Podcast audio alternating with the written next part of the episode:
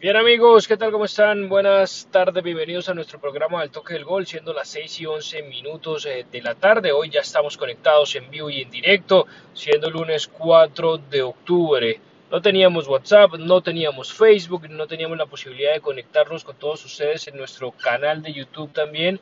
Eh, para poder obviamente compartir las novedades más importantes del fútbol internacional y las noticias que a todos nos interesa eh, anticipándonos a lo que será la nueva jornada de eliminatorias, la nueva triple fecha de eliminatorias al próximo mundial, teniendo en cuenta toda la cantidad de aplazamientos por COVID principalmente, bueno, o única y exclusivamente por, por esta pandemia que todavía seguimos viviendo en todo el mundo. Así que aprovecho nuevamente este espacio de radio que también extrañamos la radio, por supuesto aquí en el toque del gol, cuando antes estábamos en la emisora Onda 5 y lo transmitíamos por podcast, queremos volver al podcast para dar algunas reflexiones importantes mientras nuevamente todas las redes sociales se activan y poder estar nuevamente viéndolos a cada uno de ustedes en nuestro canal, en nuestro programa de Al Toque del Gol. Un fin de semana bastante movido, claro que hay información sobre Selección Colombia, estábamos leyendo ya la confirmación por parte del gremio eh, de Brasil, el equipo que se hizo de los derechos después de la compra del Palmeiras, del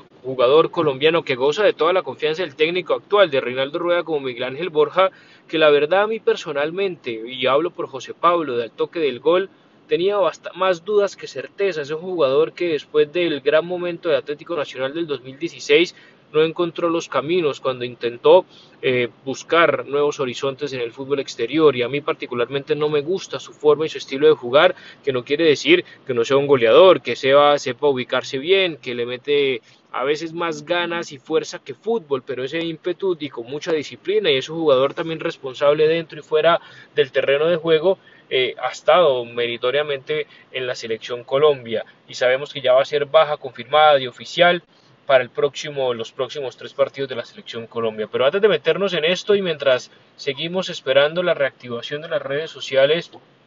hay que hablar de un tema del fin de semana. Perdió el Real Madrid nuevamente, perdió nuevamente, que eso sí no es novedad, el Barcelona de Ronald Koeman están más embolatados con Ronald Koeman intentando el presidente salir por todo medio de comunicación que es un gran barcelonista, que admira y respeta a la figura más que de jugador, porque sí, gracias al gol de Ronald Koeman tuvo el Barcelona su primera UEFA Champions League, pero eso es una cosa y otra cosa ser un buen director técnico. Volvió a perder casi que humillado por momentos del partido, aunque también el primer tiempo fue interesante para el equipo blaugrana porque de pronto Ronald Koeman allá en, el, en, la grada del Wanda Metropolitano volvió a perder de la mano de Lucho Suárez, que gol y asistencia, un Lucho Suárez que se vengó entre comillas más que todo del técnico, porque su sentimiento y su corazón es y seguirá siendo Blaugrana que ante este panorama de haber salido de Luis Suárez para quedarse con Luke de Jong, para quedarse con Martin Brightwood, por supuesto la suma de esos dos salarios me dan el salario de Suárez renegociando su ficha, hubiera sido preferible que el artillero, el único jugador en la historia del fútbol europeo que en la era de Messi y Cristiano Ronaldo se ha ganado nada más y nada menos que dos botas de oro, ni Lewandowski, eh, ni Neymar, ni Kylian Mbappé, ni nuestro gran delantero Radamel Falcao García, ni Edwin Cae, Edinson Cavani, bueno, y tantos otros delanteros que se me están pasando en este momento por la lista, eh, estuvo al nivel goleador de Lucho Suárez y lo demostró nuevamente en la Liga Española, que junto al Real Madrid, a pesar de sus eh, caídas, de sus accidentes, como dicen los hinchas del equipo merengue, va a pelear por la Liga Española y esperar alguna sorpresa de algún Sevilla, ¿por qué no un Villarreal? Eh, a meterse por la pelea y el Barcelona intentará pelear por clasificarse a la próxima UEFA Champions League y de pronto jugar la Europa League, porque hoy en día está eliminado y ni siquiera jugaría este torneo de segunda categoría en Europa. Perdió el Bayern de Múnich, sí señores, jugando de local, que es prácticamente indestructible, que prácticamente no pierde en la Bundesliga jugando en aquel estadio, solo en los partidos de Champions y los partidos importantes que se me viene a la mente aquel 2015, cuando Pep dirigía el Bayern, cuando Luis Enrique, el actual director técnico, bastante polémico también de la selección española, es que se mete una lucho, le da la 10 a Sergi Roberto, la selección española, para los siguientes partidos de la próxima eh, semana, una verdadera locura que ni el más hincha del Barcelona se lo cree, se enfrentó allá, ¿no? Después de haber hecho ese gran espectáculo de Messi con estos dos goles en el Camp Nou, con esa jugada famosa a Boateng, jugó allá y ganó, si mal no estoy, 3 a 1 con doblete del hoy jugador del Paris Saint Germain, Neymar Jr., una de las asistencias de también el actual jugador del París, nada más y nada menos que la pulga Messi. Y hablando de Neymar, hablando de Messi, también perdió el Paris Saint Germain jugando de visitante frente al Rennes. Aunque hay que ser claros, el partido fue completamente dominado por el equipo de Pochettino completamente dominado por el equipo parisino que venía ganando todos los partidos en la liga francesa. Eh, pero esto es fútbol. Eh, esto no se gana a punta de posesión y a punta de oportunidades claras de gol. Dos necesitó el equipo local para meterle dos goles a Donnarumma, que uno decía después sobre todo esa gran actuación frente al Manchester City, que se va a quedar de titular, que nuevamente se le hicieron a Keylor Navas, como se le hicieron el Real Madrid cuando le trajeron a Thibaut Courtois, hoy inamovible en el equipo merengue que se acordó de sus muy buenos momentos, sobre todo en el Atlético de Madrid, en sus buenos momentos en el Chelsea, que lo está viviendo hoy en el Real Madrid a pesar de las últimas derrotas que ha tenido el equipo de Ancelotti. Le metieron dos goles a Donnarumma, volviendo a hablar del italiano. No se mostró seguro, en un par de jugadas es posible, pero el partido lo dominó el Paris Saint Germain, jugadas claras de Lionel Messi, que estuvo bastante participativo, nuevamente un tiro libre en el palo, eh, asistencias a Kylian Mbappé, si mal no estoy sería ya la cuarta asistencia si Kylian estuviera más asertivo y más claro eh, al momento de definir, porque hace la jugada, porque corre, porque es muy veloz, pero no ha sabido definir frente al arco prácticamente que Lionel Messi le ha puesto dos o tres jugadas, me acuerdo una en el primer partido de Champions, otras en el partido frente al Manchester City y la del fin de semana en la derrota del equipo del París eh, Saint-Germain. Y bueno, eh, hay muchas obviamente novedades hablando de lo que pasa alrededor de Kylian Mbappé. Hoy, en una declaración que le hizo el diario L'Equipe en Francia, confirmó que se quiso ir del París, que le notificó a las directivas que poco y nada les importa lo que opine el jugador. Tenemos que recordar la situación de Cavani, la situación de Rabiot cuando era un excelentísimo mediocampista que al lado de Marco Berratti iban a marcar eh, la siguiente generación de mediocampistas en el mundo. Eh, uno se quedó por las constantes lesiones como es Marco Berratti, que el mismo Pep Guardiola se declaró enamorado del juego del italiano, a cual me le sumo. Y lo digo de esta manera, aquí en el podcast de Al Toque del Gol, si Marco Berratti tuviera la continuidad y no estuviera plagado de lesiones, para mí estaría en el nivel de Xavi Iniesta en su mejor momento. Y ojo lo que digo, porque para mí Xavi Iniesta son los dos mejores volantes, ocho creativos, seis eh, incluso me atrevo de la historia, con el respeto de tantos mediocampistas importantes que han habido. Y ese es Marco Berratti, y otro que apuntaba a grandes maneras es Rabiot. Claro, otro me dirá, pero juega y es casi siempre titular en la Juve, que ya la Juve sin Cristiano es completamente opaca. Por supuesto, la figura de un jugador de Cristiano eh, marca eh, claras diferencias. Lo que pasa es que Rabiot, por pelearse con los directivos, estuvo en el estuvo en la banca y ni siquiera en la banca, en la grada más de un año porque no quería renovar su contrato con el París. A Kylian no le hicieron lo mismo porque se llama Kylian Mbappé, porque es la figura eh, juvenil de este París, el que va a marcar el fútbol al lado de Erling Haaland y posiblemente que se le meta uno más, uno decía Ansu Fati, que no sé, que después de tantas lesiones graves de rodillas si vaya a ser esa gran estrella que apuntaba a sus inicios.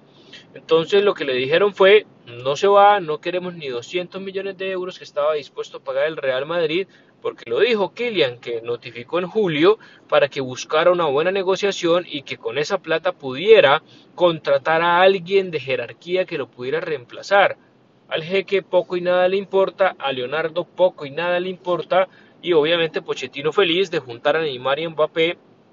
que les falta aceite, que les falta obviamente entenderse, que les falta eh, tener ese relacionamiento dentro del terreno de juego, que lo van a tener a lo largo de los minutos y a lo largo obviamente del pasaje, si Pochettino se da cuenta que está dirigiendo al, al, París y no al Soton cuando lo dirigía antes, y no al Tottenham, que a veces juega demasiado defensivo, teniendo la calidad y cantidad de jugadores que tiene. Entonces la novela de Kylian Mbappé sigue, será una, una Neymar que dijo que se quería ir, al Barcelona en su momento, en el 2018, que se había arrepentido de haber ido a París y después terminó, como todos sabemos, renovando por una cantidad inimaginable de millones eh, de euros. James Rodríguez nuevamente, lastimosamente lesionado, aunque no es una lesión de gravedad, no es una lesión que usted vea parado a James Rodríguez en muletas, que porque sigue entrenando, porque sigue corriendo, porque está en el gimnasio, porque le pega la pelota ese famoso gemelo, ese famoso, eh, famoso solio, que metiéndome en temas obviamente de selección Colombia, que no lo quiero meter ya, nos vamos a ver durante toda la semana hablar de la eliminatoria al próximo mundial, pero Reinaldo Rueda sabemos que no tiene el mismo rasero a la hora de medir lo que significa James versus, por ejemplo, un jugador que a mí también me gusta mucho, que si hubiera puesto un poquito más de disciplina, de constancia, eh, de físico en su fútbol, como es Juanfer Quintero, eh, no tiene el mismo rasero. Juanfer ni siquiera está jugando y solamente se está entrenando en el Medellín y aún así es convocado. No llama a Carrascal, que ha subido el nivel con el muñeco Gallardo, eh, y sí llama a Juanfer. Claro, la gente pero me va a decir, pero si está lesionado James Rodríguez, ¿cómo va a ir? Sí, pero no estaba lesionado eh, para los partidos del mes anterior de la eliminatoria y que solo entrenaba con el Everton, pero entrenaba bien no estaba lesionado, no tenía molestias, lo vimos en Estados Unidos jugar contra Millonarios, hizo un tiempo, pero jugó, y así poco a poco, entonces por eso digo que no tiene el mismo rasero eh, para convocar a James Rodríguez. Y creo que sería ya después de 15 partidos de ausencia de la selección Colombia James de ver ya la era final de James, eh, al menos con Reinaldo Rueda, si es que no demuestra un papel sobresaliente en el equipo de Qatar. Se está, está en Qatar. Unos dicen un avanzado, un adelantado, porque James ya está en Qatar y que falta que la selección Colombia llegue. Y otros como yo, que nos duele el alma, que con apenas 30 años y con toda la calidad, la categoría y que van a ver va a ser difícil ver a un jugador como James Rodríguez, un jugador colombiano que se ponga a la 10 del Real Madrid, la 11 del Bayern de Múnich, que gane títulos importantes, volverlo de las esperanzas. Están puestas en Lucho Díaz, que sigue anotando goles, que sigue siendo goleador de la Liga de Portugal, que sigue siendo determinante, que muchos equipos en Europa lo quieren, uno por ahí leía y escuchaba que lástima que no haya aceptado la propuesta de la Roma para ser dirigido por Mourinho. Yo no sé si hubiera sido una buena decisión de que Lucho Díaz, más allá de lo que significa y de lo que mueve y del show de Mourinho, haya sido que sea dirigido por el portugués. Sí, un técnico ganador hace 10 años, porque no gana nada hace, importante hace más de 10 años, pero ganador al fin. Pero sabemos que su mentalidad a lo Pinto, con todo el respeto de Pinto, el director técnico santanderiano, en sus estilos, en sus maneras, en sus formas, para mí no hubiera sido importante. Y con el antecedente que tenemos de de José Mourinho dirigiendo a eh, jugadores eh, colombianos en sus diferentes equipos, en el Chelsea con Falcao, eh, en el Chelsea con Cuadrado, en el Inter con Iván Ramiro Córdoba y compañía. Eso y mucho más queríamos hablarles aquí en estas pequeñas reflexiones. ¿Qué pasará entonces con el Real Madrid que volvió a perder? Perdió con el Sheriff. Uno diría, el Sheriff debe estar en la Superliga que quiere montar Florentino. Vea que en el Santiago Bernabéu, con mano de jugadores colombianos, pudo ganarle al Real Madrid de Ancelotti y después perdió frente al Español de Barcelona, que esta temporada volvió a la primera división, había descendido como permanentemente le sucede y le ganó su partido 2 a 1, el que sigue sí on fire es Karim Benzema,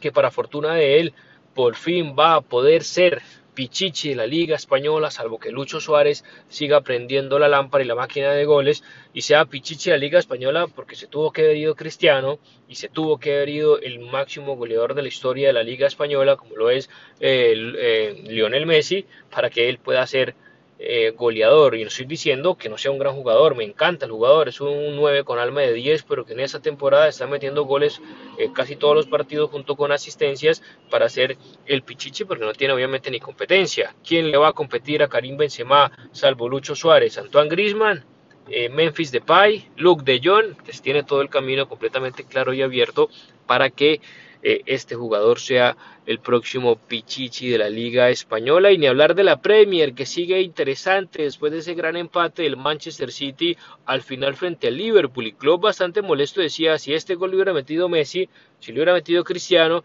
le estaría dando la vuelta al mundo. El golazo que hizo Mohamed Salah que necesita volver a sentir que es una joya, que es un gran jugador, que es un crack, como lo demostró en el 2019 cuando ganó la UEFA Champions League y también cuando ganó la Premier, ha tenido un bajón. El jugador egipcio, pero sin duda alguna nadie, pero absolutamente nadie va a poner en duda sus calidades. No sé, no se va a sentar en la mesa, como dicen en España, de Cristiano y de Messi, pero sí es un jugador importante, ya entre comillas veterano, maduro, diría yo, 28, 29 años puede tener ya eh, y para liderar, pero no le fue suficiente para llevarse los tres puntos de Pep, que iba a perder dos partidos consecutivos, tanto por Champions como por Premier y por el mismo marcador 2 a 0, pero al final con eh, un gol, una buena jugada de Gabriel Jesús para pase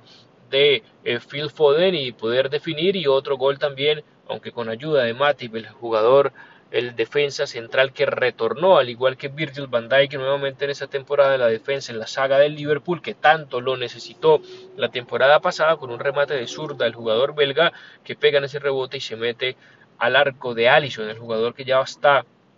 en Bogotá, está en Colombia para enfrentar esos tres partidos que se vienen de eliminatorias al próximo Mundial. Eh, victoria también del Chelsea. Vamos a ver qué pasa. ¿Será que el Chelsea de Tuchel eh, puede ganar la Premier? ¿Le quitará el poder al Manchester eh, City? ¿Qué pasa con Cristiano Ronaldo y Solskjaer? No fue titular Cristiano, sí lo fue Edison Cavani, que dicen que en enero puede cambiar de equipo. Hablaba del Barcelona, que no creo que tenga plata para pagarlo, siempre y cuando el United acepte pagarle la mitad de la ficha y que el Barça asuma la otra mitad, se gana alrededor de 12 a 15 millones de euros, bastante complicado que lo haga. Y si no, el mismo Real Madrid sonaba o cambiar de aires porque sabe que tiene mucha competencia este Manchester United con Cristiano, con Martial, hizo que está lesionado Rashford para que Edinson el matador pueda tener minutos lo tuvo pero el Manchester United no pudo ganar eh, su partido y eso ha generado también ciertas dudas en el futuro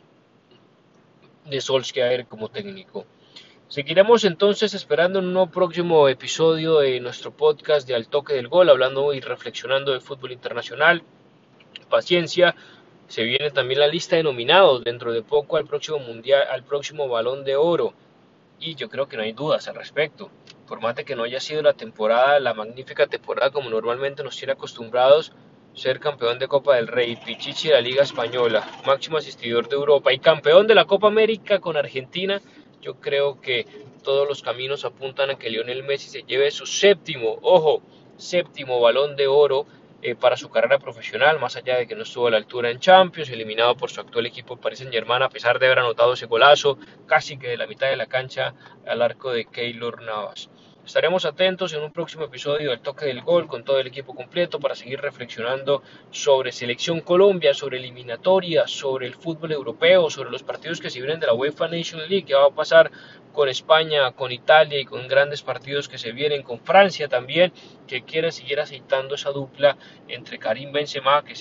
estarán lo más seguro la próxima temporada en el equipo merengue y que mientras tanto Didier Deschamps que tiene que mejorar eh, la reputación y un poquito obviamente de su fama después de los últimos resultados con Francia y siento a Griezmann que cuando se pone la camisa de la selección de Francia es un jugador diferente, siente más la camiseta, necesita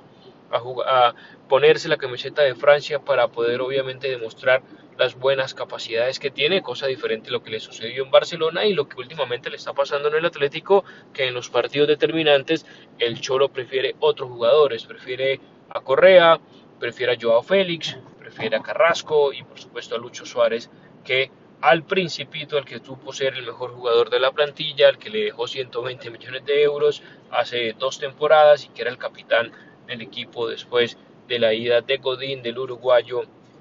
al fútbol italiano. Nos vemos en un próximo episodio, capítulo de Al Toque del Gol.